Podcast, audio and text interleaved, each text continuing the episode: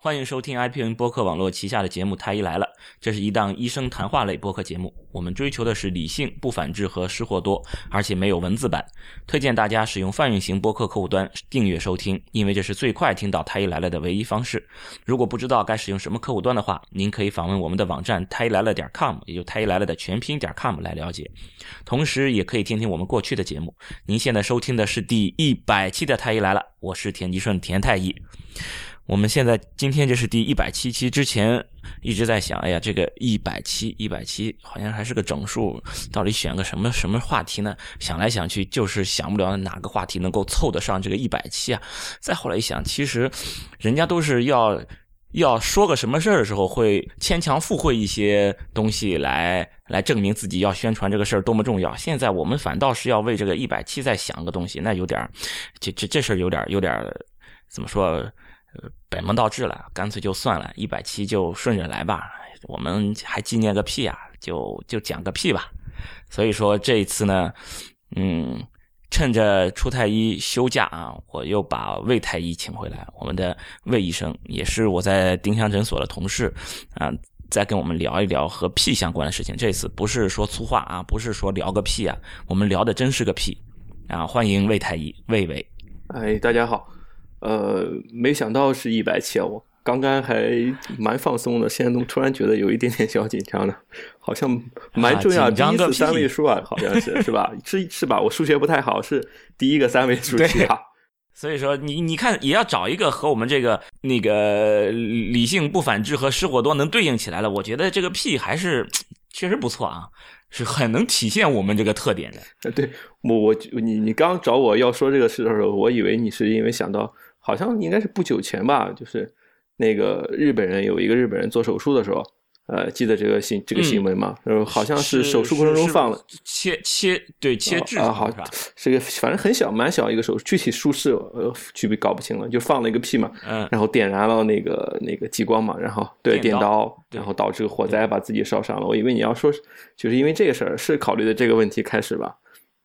嗯，那那倒没有，因为这个是我我以为，因为这个这个这个段子，我以为是因为已经很久之前我就看过，这应该不是个段子，这件事应该是新的。不过这这个这种过程确实是，就是说先前的惯例子是非常多非常多的，最近应该比较少了，注意比较多吧。我们就是内镜医生嘛，就是胃肠镜医生，其实在先前是很容易碰到这种情况。我们有时候早年的时候，我们清洁肠道做肠镜的时候，用一些甘露醇嘛。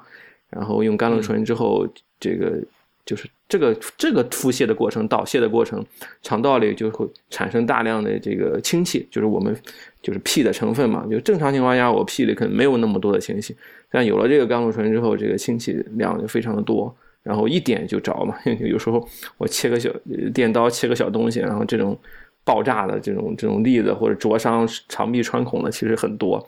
前几天看了这个新闻之后，我又想起就之前我们这方面的一些问题来了。确实是，这个这个这个和气的这个屁的成分有关系嘛？非常一点就着这个东西。你你想想，就是那些演杂技的有那种喷火，什么？拿火 噗一下喷一下，你这个是从下边。这个这个做着做着手术，滋呼，这个各位听众注意啊，千万不要模仿这个事它真的能点着这个啊，这个和其他但是。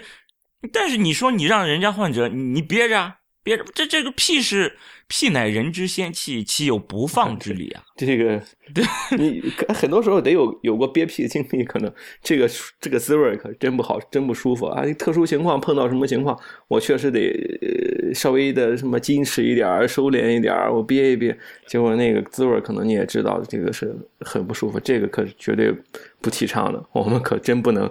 呃，有屁憋着不放，该有的时候就让它出来，是吧？因为每个人正常情况下，每天他都得有屁，是吧？不管你是小小孩子还是老年人，男的女的，这是特别正常的一个生理过程。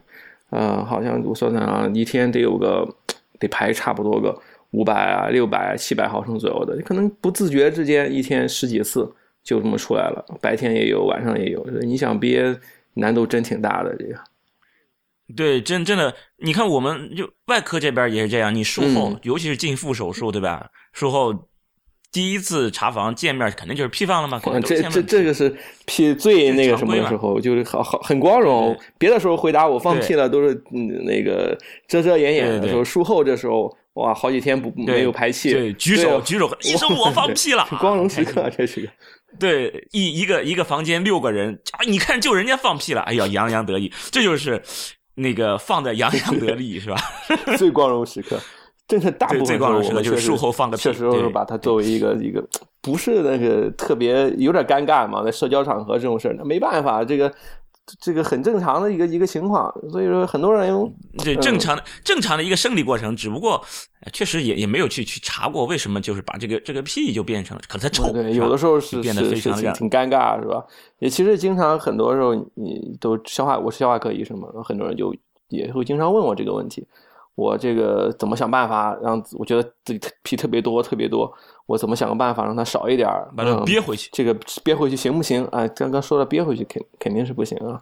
你憋一次两次 OK 的，因为少量的气体它可能会就是憋着不放，我可能会那个一会再会入血啊，就是这个气体重新弥散。回回到血液啊，那个过程 OK，可以让你暂时舒服一点，但这个是只有少量的部分气气体是可以嘛？过一会儿之后还得来，因为源源不断的嘛，肠道的产生的气体都要从肛门里排出去。够这个憋屁的这个过程，一个是你坚持不了多长久，第二个是这个过程非高度的紧张，特别的嗯一个应激状态，对自己的心脑血管其实也是个很大的一个问题。这个得不偿失啊，因为这个事儿该有的时候就有吧，大家都会有，对吧？但是。呃，怎么说呢？就是我某些情况下，我确实可以想个办法让自己的少一点儿，或者说不那么臭一点儿。这个是我觉得是可以做到。但是你要想我全没有，把它憋的什么呃，全是一个不放屁，那不可能的。咱不，咱也不用想这事儿，是吧？对，其实就是日常生活真的有屁有屁就放，是吧？就是你快有话就说，干脆就放，干脆点。对，干脆一点。你你要真的是像那个川普和希拉里在那电视演讲 这种场合，是吧？大家不是演讲，就大家辩论这种场合，你说这二位要谁要崩一个屁的，确实全全全球直播的这种就有点尴尬。他他的公关团队也难办了，我觉得。对对，所以说就类似这样的场合，实在是你，因为这种场合你不可能每天经历，对不对？就偶尔非常非常偶尔的，你真的是憋一个憋一个你就憋了，对吧？我我们体内这个这个气弥散回去这个功能还是有的，给你留了个这么一个扣，让你可以 短暂的那个对来一次两次，对，可以让你有机会再做一次这种电视辩论，是吧？可以有机会做一次，但不能是一天就整天去做这种电视辩论，让你不能放屁，是吧？有屁不放憋坏心脏了，是吧？没屁硬挤才锻炼身体呢，是吧？我放屁这个过程也要锻炼不了多少，好像大部分肌肉 两块肌肉吧，就肛门的括约肌可能稍微动一动。呃，腹肌啊，用用用腹肌，对 对对，要靠这个消耗卡路里的话，难度也不小啊，是吧？通过通过挤向外挤这个屁，练出来八块腹肌。收一收，等话题那个稍微的那个什么一点太。稍微的还是正正经的，我们正经的讲屁，对吧？就还是正经讲屁，就是就是有屁就放，对对，是吧？嗯，确实是你说，就是刚刚说过了吧？大家每天他必须得有这屁，怎么来的呢？就是。呃，有也很多人会关心这个问题吧？我想从小通过什么方法来减少这个？其实一部分就是我们常说的一部分屁是自上而下有的。就是我每天就咱们这说话，两个人唠嗑说话这个过程，它这个我都得有少量的气体就咽了下去。就是我正常情况下食道是就关着的嘛，但是这个说话的过程中，可能偶尔会有一部分气体从口腔就进到了食管，然后慢慢往下走，就走下来一部分。另就另外一部分呢，就是说，我尤其在吃饭的时候，很多人就狼吞虎咽，这个习惯不太好，吃的特别的快啊。这个过程边吃边说，尤其是边吃边说这些人，那我咽的气体比较多。还有人喝可乐、喝其他的汽水、这个碳酸饮料，这都让胃里出现很多气。一部分我可能打嗝打出来了，哎气，吃完饭打嗝出来了。但是还有一部分，就慢慢的随着这个胃啊进到肠子里，这都是我们气的屁的重要一部分嘛。所以说这方面可以。考虑去改进一下，就是说我有这方面问题的话，我觉得这段时间我想注意一点，跟有女朋友啦或者怎么样，注意注意，我可能就 就可以从这方面着手嘛，我就呃少喝点碳酸饮料呀，吃饭的时候少说话呀，吃饭慢一点，其实这个就可以能够做到一个减少这个这个量嘛，其中的一部分啊。另外一部分就是这个就是有点不太好调整的是我们自己的这个发酵吧，就是。嗯，肠道菌群嘛，肠道菌群要代谢，这个过程中，我们某些食物是它也是细菌的食物嘛，它们在消耗这个食物的过程中，这个发酵的过程，它其实要产生气体的，就是我们刚才说的那个爆炸的这个氢气，还有甲烷，这个不是我们正常咽下去的啊，这个是我们自个儿产生的，是吧？那我细菌可能不同的，来自于不同的细菌，不同的细菌产生这个菌种不同，代谢出来的气体不同，也和这个食物的结构有关系。然后很多人这个。屁里面的这个包有包括一些臭味的一些东西啊，硫化物的一些东西很臭。为什么哪这个这个臭点那个不那么臭一点臭点这个其实都是主要来自于我们自个儿代谢，这个也是一个环节，这个稍微难调整一点。就吃不同的食物，有一些食物就是放的皮臭。对，有的东西就是这个是臭的话，就是相对来说蛋白质的东西比较多吧。含硫化物的一些东西就是臭啊，就是比较多。吃肉越多越臭，这个是有道理的。就是我想吃的淡一点、素一点的，那我可能这个味儿就稍微的那个也是清淡一点、清淡味的。对我吃的这个肉多一点、油一点，那我可能就是味道就重一点，相对来说是这样子。嗯，你要想从。细菌的角，就是我肠道细菌这个角度上讲，减少这个屁的也行。就是我们有些食物确实是也是现在研究的一个热门吧。就是当然当然不是为了屁，但是我可以稍微就说一下，就是说我很多食物它我为什么呃吃这个相对来说更容易让自己胀啊，有让自己吃多一点，就是因为这些食物可能我们自个儿就自己的身体消化吸收稍微的费劲一点，我。就说有一些部分，有些糖不那么容易消化掉，然后到了这个小肠和大肠里面就被细菌给用了。我如果说自个儿能消化那部分比较多，那剩下的比较少，给细菌的比较少，那我可能产的气就少一点。所以说，从从这一点上可以把食物大致的分为一个多气的或者说少气的，就通俗一点讲，可以这么讲。我们是有这么一个呃食物分类的，确实你可能自己平时可以也有经验，我吃这些东西的时候容易气。容易放屁多，吃那些东西的时候容易放屁少。我觉得是老老田有点这方面的呃经验嘛。那那那那是有经验，但是你是专业的，我是个人经验，对是吧？但你你要给大家介绍一下，就是你比如说。就是要谈女朋友啦，是吧？或者你要去参加这个蛮重要的辩论，是吧？对这种重要场合，对你要要注意。就除了你不要狼吞虎咽吃饭说话，少吃这种什么有寒气的这种嗯这种这种饮品之外，其他的你比如说吃什么东西让产气少一点。嗯，相对来说吧，就是我就是咱们比如说，比如说啊，水果蔬菜里面，蔬菜等于说蔬菜里面吧，啊，你就说像洋葱。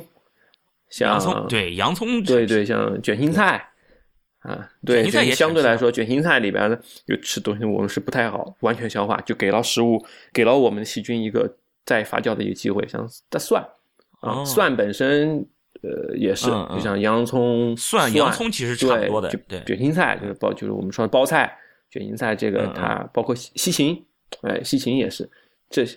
西芹，嗯，那普通的芹菜，呃，芹菜吧，就芹菜也是的，OK，芹菜也是的，也是一个相对来说比较容易多的，在蔬菜里面，好的比较好的在蔬菜里面，就像黄瓜呀、西红柿啊这些，呃，就彩椒啊这些东西都是比较相对来说气会少一点，就是说我能够利用的部分就多一些，就给细菌的要少一些。那个其他有说，呃，水果类的话，我们就是呃。提倡就是这时候要选一些香蕉啊，呃，葡萄、橙子这三个可能好一点。就这这些相对于其他水果来说，我不那么容易出气。嗯，像苹果啊、桃子、西瓜这三种，可能就是，呃，可能有这很多人吃了苹果啊、西瓜、桃子这些东西，可能会有点肚子胀啊，容易有腹泻啊、排气的情况。他们三种相对来说就属于那种有点糖，我们不太好消化的这样。嗯，哎，这个我还真没这种，就我从经历有的时候你可能没有那么，就是说各每个人情况也不同吧，因为我们这些这一类的食物，比如说我们有个卖有个名字嘛，就是就把它称之为就是相对来说比较。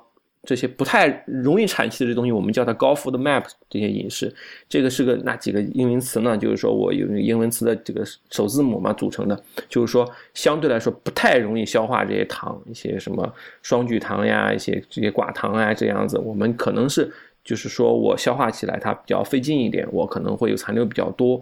然后呢，就在蔬菜水果里面，刚才讲过那几个啊，洋葱、那个蒜，还有芹菜。水果里面的苹果这些都不太合适，然后肉类嘛，相对来说都还比较好一点。就，哎，我插一句，就如果这些这些糖不容易被消化，那是不是对于糖尿病的这些人来说，反倒是有啊？但是是这样子的，就是说，我就就说我们说吧，比如说水果里面水果，你它比如说我为什么这几个水果是不太容易消化？因为它的果糖嘛，就是其实水果里面呀有普通的糖，还有一些果糖嘛，果糖是我们不太不太容易去。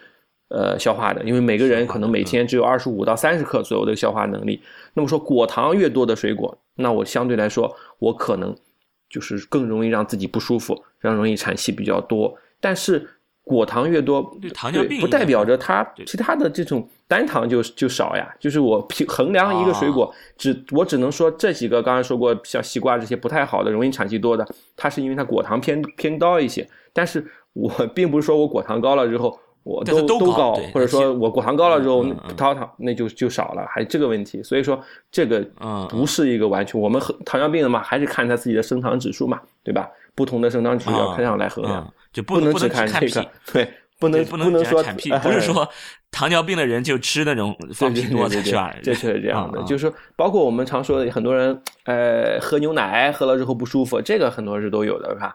牛奶其实也是，它是因为乳糖嘛，我们可能对乳糖。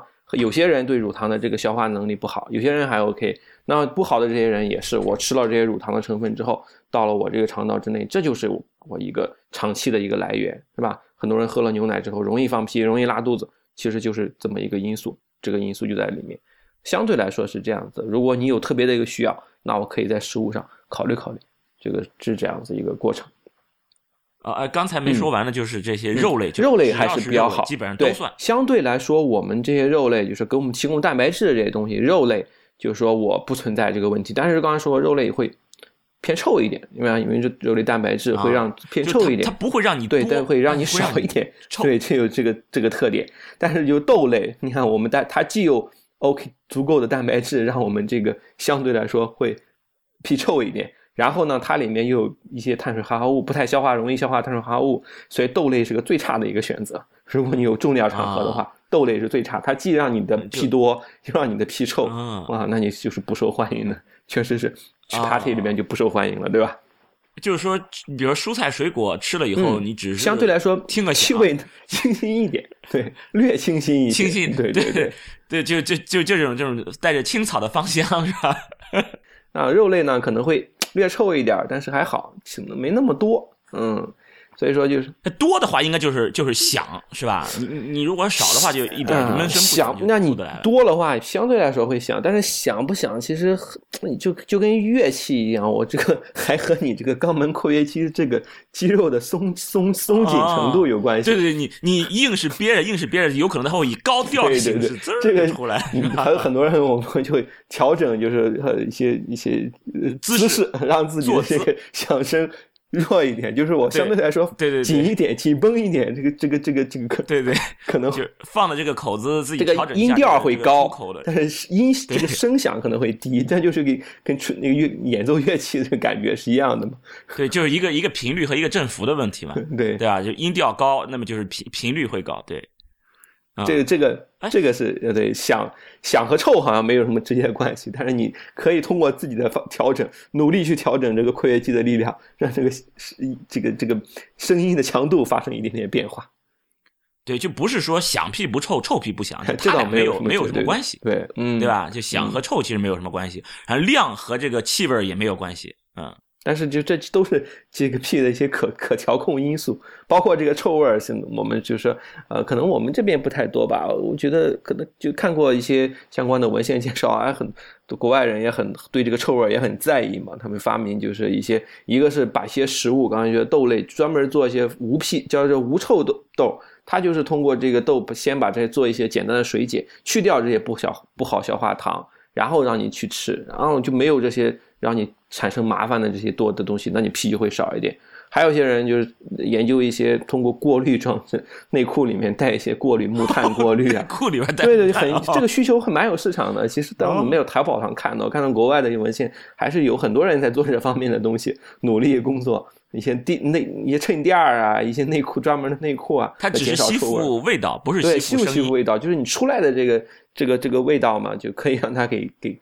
给给减轻一些，哎，有这种吸音海绵呀，对吧？你看我录音，我就需要有这种吸音海绵。对，也是 OK 的。这方面我好像没有看到特殊的介绍，我看到主要多的还是吸臭的比较多。可能国外的人对这个吃的这个蛋白质产品比较多，对这个需求更强烈一些。哎，这倒是，就是说这种西方发达国家和中国相比，他们的这个饮食的结构上，对对，就在于他们的这个呃，就是蛋白质含量会会比我们高多了。嗯，所以说这个就不有不少的这种做做这方面的努力，有的很多人。在做这方面的努力，我觉得还是其实就随着我们国内的这种生活水平提高，就是我们的蛋白质含量在在提高的同时，可能这个 CP 的这种这种内裤，这个和我们的空气质量下降有关系吗？今天杭州的空气对就很好差，对，随着我们的这个生活质量的提高，空气指数也在也在下降。但这是工业造成的，对，可见度可见度的下降，因为可见度是工业造成的，它是属于颗粒是吧？不是气体 是吧？它是固体颗粒。那我们的屁其实是无色有味儿是吧？对，它不会影响我们的能见度。对，就以前我们就说以前那个开那些什么发达国家那个气候会议的时候，不也批评有些国家的养牛啊牛这些食草动物比起我们来更是放屁的一些大户，因为他们对这个。纤维素比我们人类来说，食草动物消化的更全面。实际上，这个过程就是通过这些细菌嘛。所以说，这些养殖业、畜牧业其实是。会产生大量大量的这些甲就甲烷啊、氢气啊，其实就是一回事就动物屁嘛，就动物屁对我们这个空气其实累积起来这个量真的也是很大的一个影响，对我们的温室效应啊什么的还是 有一定的影响的。对，这就是放个屁都温室效应。其实对我们来可能每个人是个小事儿，但对大量的这个养殖之后，尤其是这些食草动物，像牛这样反刍的，是是。它把草的每一部分都给利用起来了，这个过程其实真的要产生大量的气体，就是说，比起我们人类来说，对这个这个空气的影响还真是够大的，还真不是一件很小的事儿，还是真值得去研究研究它的。对，那这样的话，其实我们真的就是在那个叫什么呃内裤里边搞个这种吸音海绵加这种吸附的什么石 炭，对，说明嗯还是个是。还对社交利器还是个 对，这这样就不担心我们去参加这个什么尴尬辩论，这这这就不尴尬了。嗯嗯，对我淘宝我还没有看到，我不知道你 见过有。好，谁听这期节目了？这就是你们的一个商机，一个商机啊，就就可以去做。你们只要做起来，我们就就可以找我们太医来了来给你们做推广，整个一套，我们从创意一直到市场，我们全都包啊，都可以来找我们。OK，我我 我们再继续说我们的屁啊，就是就是这个屁，就前面讲了这个产屁这个这个情况，就是说这个屁多或者屁少，会不会说是屁多的人更健康，或者是屁多的人更不健康？有没有这种说法？这倒不会，因为这个确实是因为就是相差无几，确实人的这个我们就是有时候有很多这种，其实，在临床当中，很多人有这个需求，就是他会说认为告认为来告诉医生说。我觉得我哎肚子胀的特别的厉害，我觉得我每天的排气特别的多，就说但是实际上这批人我去做一些，就是我们有一些很多的研究，我们通过一些标记的方式，气体标记的一些方式，通过专门的气体标记的方，当然这个过程比较复杂，会测一下，结果发现这些人就是我有这个诉求，有认为自己屁多的这些人，其实和常人没有什么大的区别，就是。就是说，常人之间、个体之间确实有差异，有的人多一点，有的人少一点。但是，多的这些并没有困扰到这些人，困扰到这些人呢，其实并不多。还是在就是，就是说，我对这些包括这些气体的感觉，觉得自己会胀，自己不舒服，觉得自己排气很多，很多是还是一个单纯自己的感觉，而不在于你真对主观感受在这里面起了非常大的一个作用。你就在专业上，你没有一个什么值，你比方你每天放。几多少就是什么？对，就是就是超就是超量了。就是很多就是我们人确实有些差异吧，就是确实存在个体之间有的偏多也偏少一点，但是真的没有什么实质的一些，就是真的代表着我们是特殊的某些疾病啊或者什么的。但是一些特殊情况吧，就是说不能说没有一些特殊情况，比如说某些很特别的一些疾病，就是我们常说，嗯，为什么我刚刚我刚刚才讲过那些食物的分类，为什么我们要去？去做这些研究，这食物的分类明明只是一个无伤大雅的一个情况，你多一点，你少一点，其实不是个无伤大雅的嘛。但是其实这些这些不同的食物对某些人群来讲，确实是有一些影响的。我们常说的就是啊，肠易激啊，这个人群中很多人会有些肠易激，为什么我找不清楚原因？很多人自己知道啊，去去医生那里做了这个检查那个检查，医生告诉他我什么你什么异常都没有，你肚子疼。啊，拉肚子啊，这些事其实就是肠易激嘛，就是功能性疾病。但是为什么会有这个会出现？为什么我有？为什么其他人没有？那很多人就是来分析这个原因嘛，就是有一种学说嘛，就是认为可能和这个对这些食物的反应有关系。那我就这些人，他对食物比较敏感，对这些不同的这些容易产气的食物比较敏感。我气体稍微多一点的时候，我可能症状就会比较重，就会容易有痛，就会容易去拉肚子。那那样子，我就有有必要。去通过这种饮食去干预它，去找到它的这种原因。还有些人，他对食物的这个反应更加的去明显，那就超出了我这个范畴。它是其他一些因素也会造成，比如说过敏的因素，比如说其他免疫的因素，也会引起这种非常严重的这种症状。那我们就去去和这个气气体的量的多少，然后你就说诱发了他这个这个内脏敏感，我的肠道非常敏感，这气儿一多。我就容易出现这种感觉，所以我们要做这方面的研究，来搞清楚这个食物到底会有什么的区别。但是对普通大众来说，我没有什么不会那么胀，不会那么痛，仅仅就是一个气多气少的问题。我觉得倒不用过于的去在意，这个和身体其实没有什么直接的联系。多一点也不代表着我就有毛病，少一点我也就很正常。倒那倒不会的。嗯，但就是你比如手术之后一直不放屁，这是有问题，对吧？那是个那对，这是属于特殊情况。嗯，对，就是你如果没有什么特殊的去去去怎么惹着过他，是吧？嗯，你你这个人天生就是屁多，或者你这个人天生就是屁少，不会因为屁多或者屁少就证明了你的身体怎么对，又是会会影响你的发育啊或者什么，这个倒没有什么任何关系，这倒不用担心。刚才就提到一个就是肠易激这个事儿，我觉得得得说说，因为前一段时间前几天我我们女儿当时是在幼儿园嘛。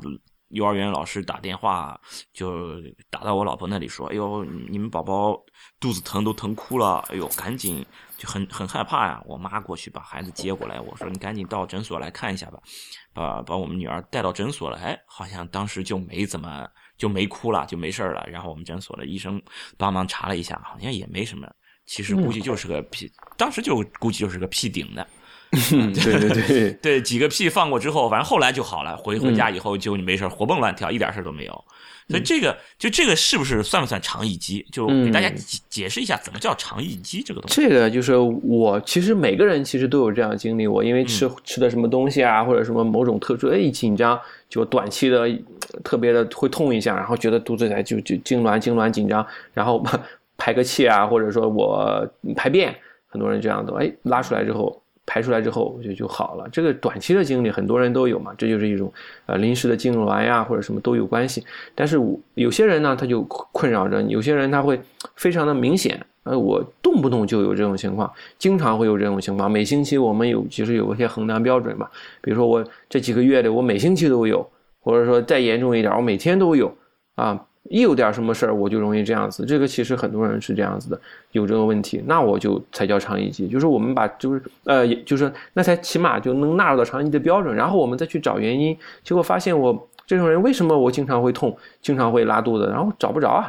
我内镜也做过了啊，超声也、彩超也做过，甚至 CT 什么都做过了，就看不到什么特别明显的，我这个人和其他人有什么区别。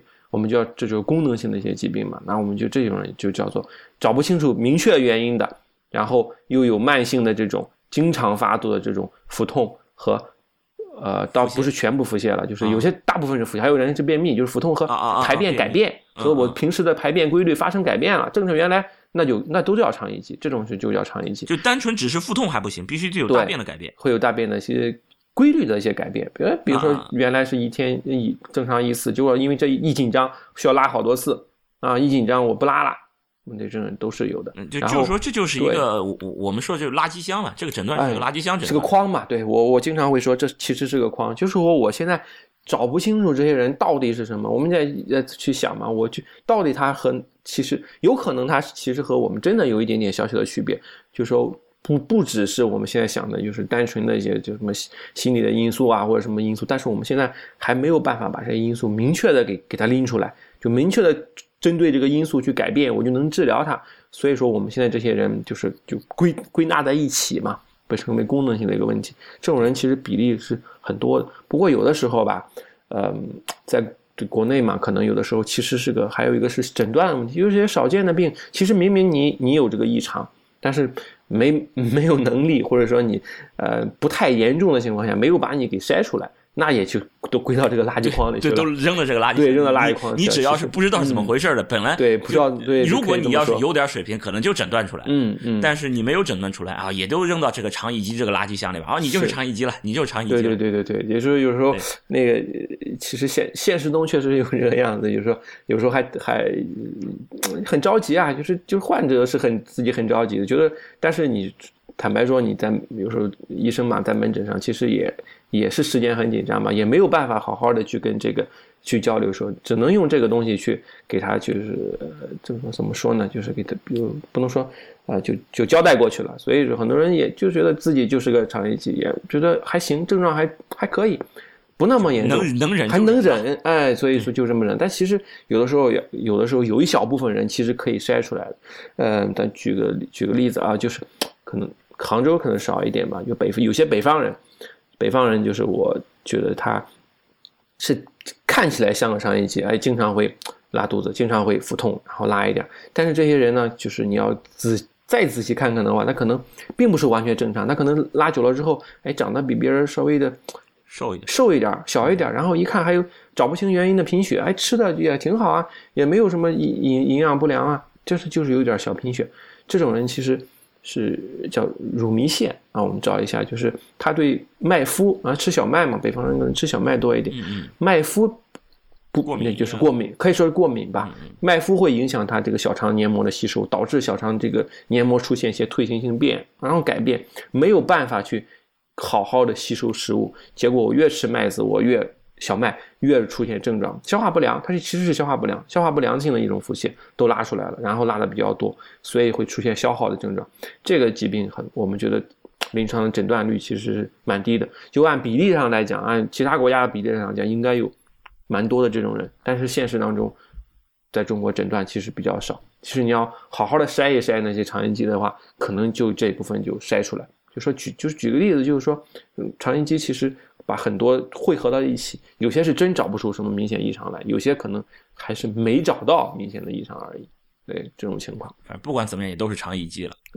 对，你还因为你就是说我确实就像乳糜泻这种，我可能还行吧，就吃完之后稍微有点不舒服，我也自己觉不出来，我就很轻度的贫血，很轻度的发育异常，呃，发育落后一点，我就是生活还哦还觉得过得去啊，我可能就就就这样。但如果能把它找出来，我去。做一个严格的一个无麦麸饮食的话，我可能生活质量真的能大大的提高。对，这是其其实还这点还是有的时候医生做的可能还是不太够的一个一个一个层面。对，但是那那就如果真的是肠易激，我我怎么办？有有什么好辙吗？也没真的对，你说真的是肠易激，就说我现在咱们看就这样想，就是那些真没办法把你做一个找到一个特别明显的一个原因的这种人，刚才我们说的这个。Food Map 饮食就是一个很好的一个方法，因为长期现在来讲嘛，就是我有很多的不同的这个学说嘛，说是有什么关系？这个肠道高敏，这个因为食物引起的这种高敏，或者说食物不耐受，就是一个非常重要的学说。我就可以考虑先从食物的方面去调整，刚才说过，我我如果想排气少一点，我可以这么吃东西。那我说，如果我长期症状很典型，我也可以考虑去治这些产气比较少的，来减少这些长期对我的刺激。很多人可能通过这个，我就可以得到一定缓解。这是我食物选择第一步。当然，我还有其他方面，因为不只有这些，还有一些过敏啊。我是不是像一些高敏因素，像乳糜泻这样特殊的情况，我都如果说一个一个肠炎期的话，我都可以去先从食物调节做起。第一步先做食物调节。我看看是不是能够通过食物调节达到我正常的一种生活标准。如果可以的话，我说不定就是它一个重要因素，那我就就可以了。这是非常重要的一方面。这就是我们为什么要把食物分这么一个类的一个重要原因，不只是为了这个让你减少排气，不是为了少放屁。对，但是这顺便它确实对正常人来说也有这个作用。但是我主要还是为了减轻这部分人的痛苦。那对，这是可以缓解一半左右的人的一个一个一个情况。还有一些人，那我说不能通过缓解，我就是找不到食物方面，我去参考了，我既不是果糖的，就是那些水果的果糖问题，也不是牛奶的乳糖问题，也不是小麦的一些麦麸或者什么的问题，那我其他的原因，我要考虑其他因素啊，有没有说肠道菌群的一些情况？因为现在肠道菌群的研究也比较热嘛，很多一些可能你现在我们听众可能听到，菌嘛要，就是我们他就是研究觉得你可能这个。和菌群的结构有关系。那我的这个菌群里面，我分很多不同的细菌嘛。虽然我肠道细菌数目非常非常庞大，但是我大致分类的话，可以分成那么几类嘛。有的人这个占优势，有的人这个占优势。那我说相对来说，结构和常人不太一样，那我优优势菌种不同的这些人，可能就更容易有这些症状。那我可以，但是这个调整的过程蛮难的。坦白说，我就发现了这些人有异常，那怎么去调整？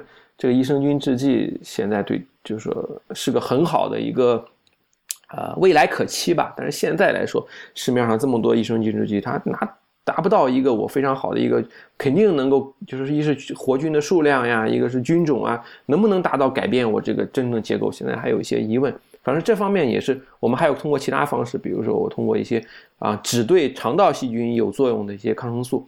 我去改变它的结构也是可以的，就是说这也是我们现在常用的一些方式，就通过细菌的方面去去着手去努力，看看能不能让这些改变啊做一些调整。还有些人呢，就是我可以啊，就是一些心理因素啊，确实是心理因素。我不光是有这个这种腹痛腹泻的情况，我还有一些全身伴随的其他一些症状，可能只是一个一个心理的问题在局部的一个投射，因为特别容易投射到这种。这种胃肠道嘛，那我们可以去做一些这方面的干预，那我可能也会有一些一些作用。现在主要是可能着手的方面嘛，这三个食物干预、对菌群的干预以及心理的干预可能会更明显一些。相关的治疗基本上就是基于这三个方面来做的吧，就比较多一些。嗯，大部分还是如果规范去治疗它，如果有个好心态的话，就说我能够，就是医生能够那个，就是说能够非常。基础的开始，有耐心的慢慢从这种调整的话，还是还是可以的吧。大部分生活质量还是蛮不错的，能够得到一个有效的缓解。嗯，那还还有人他，你比如说就着凉了，或者吃吃了冷饮，什么就就就会拉肚子。也不是说我吃了这冷饮，它就是比如说有这种什么什么细菌不好呀等等的，它就是吃吃点喝点喝凉水也也也会拉肚子。你你有这个你有这个情况吗？我有。我也有这个情况，但是这件事情说起来其实蛮奇怪的。其实我刚才说那几个肠炎期那种情况，比如说我可能和食物有关系，比如说心理因素有关系，或者和菌群有关系，这是全世界普世的，是吧？我在哪个地方研究都这样，是吧？嗯，不同的国家不同的人，但是但是这个凉会让自己的腹泻腹痛，你觉得你看过相关的文献介绍，其他国家人有吗？但是，但是。就是这个肠道平滑肌，它是会，它本身这个平滑肌的蠕动会对这个对呃这个温度会很敏感的呀。我我们肠道嘛，就是是平滑肌嘛，它确实可能对一些因素，刚才说过对比较敏感。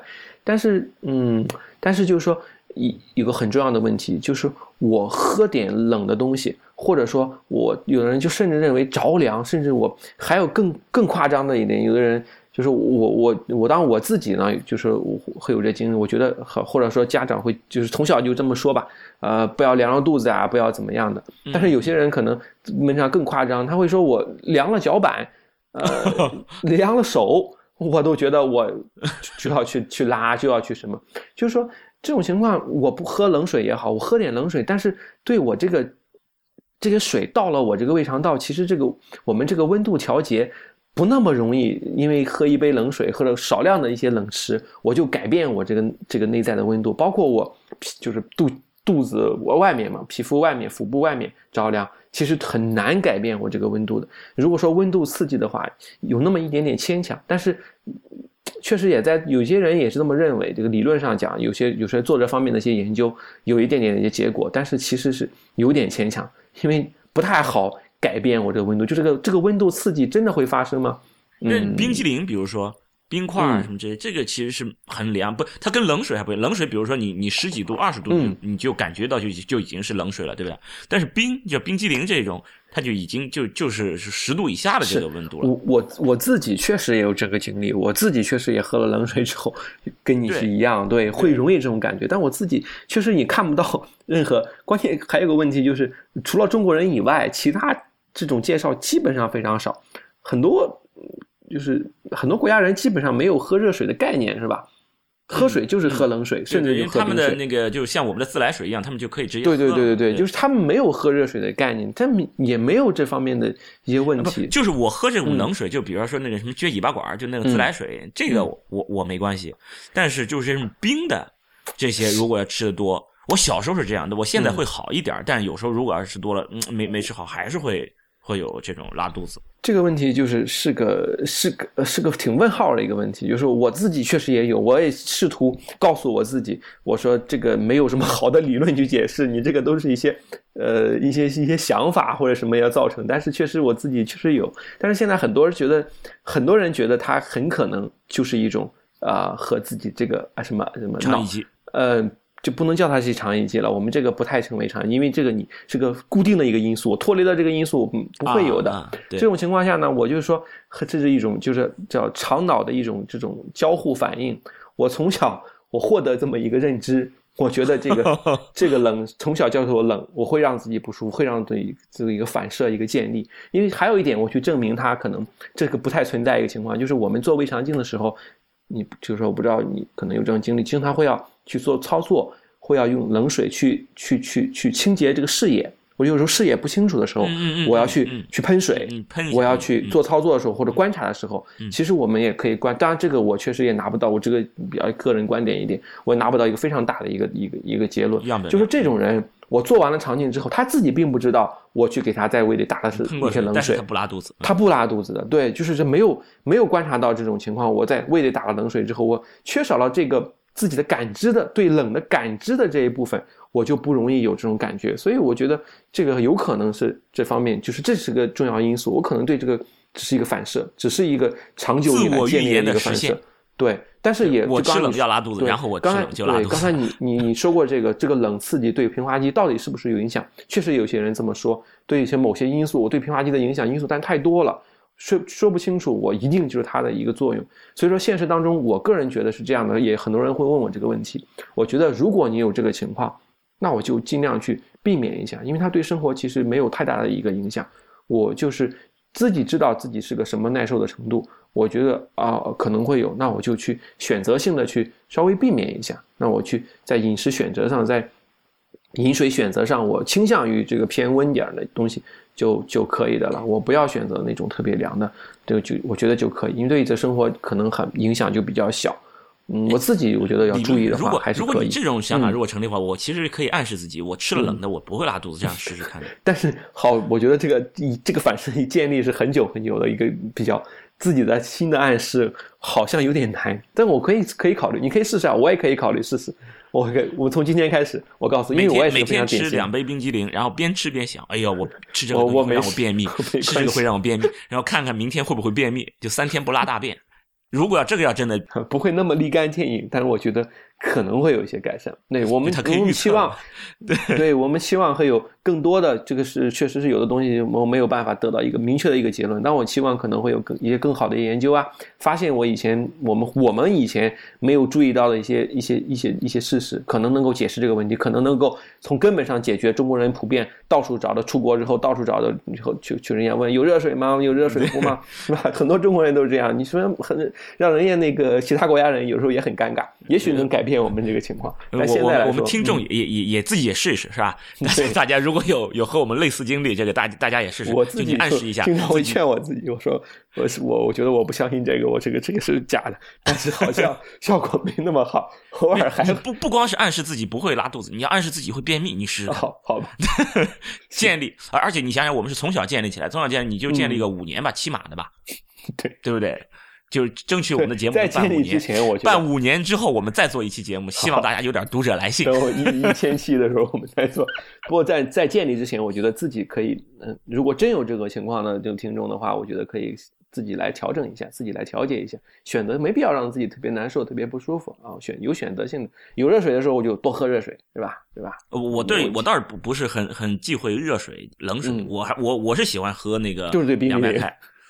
不是，我是喜欢喝凉白开，就是就包括冬天，真的包括冬天，除非我是已经很冷很冷很寒的。就说这个真是真是真这样的。我你要是这样一说，我想起来，我喝凉白开，我自己去把它放凉的那些开水，我就是没有任何的问题。但如果我要去喝那些冰的那个饮那个纯净水瓶装水，我就非常容易有问题。这个也确实很难解释这个问题，个人现象确实很很挺挺典型。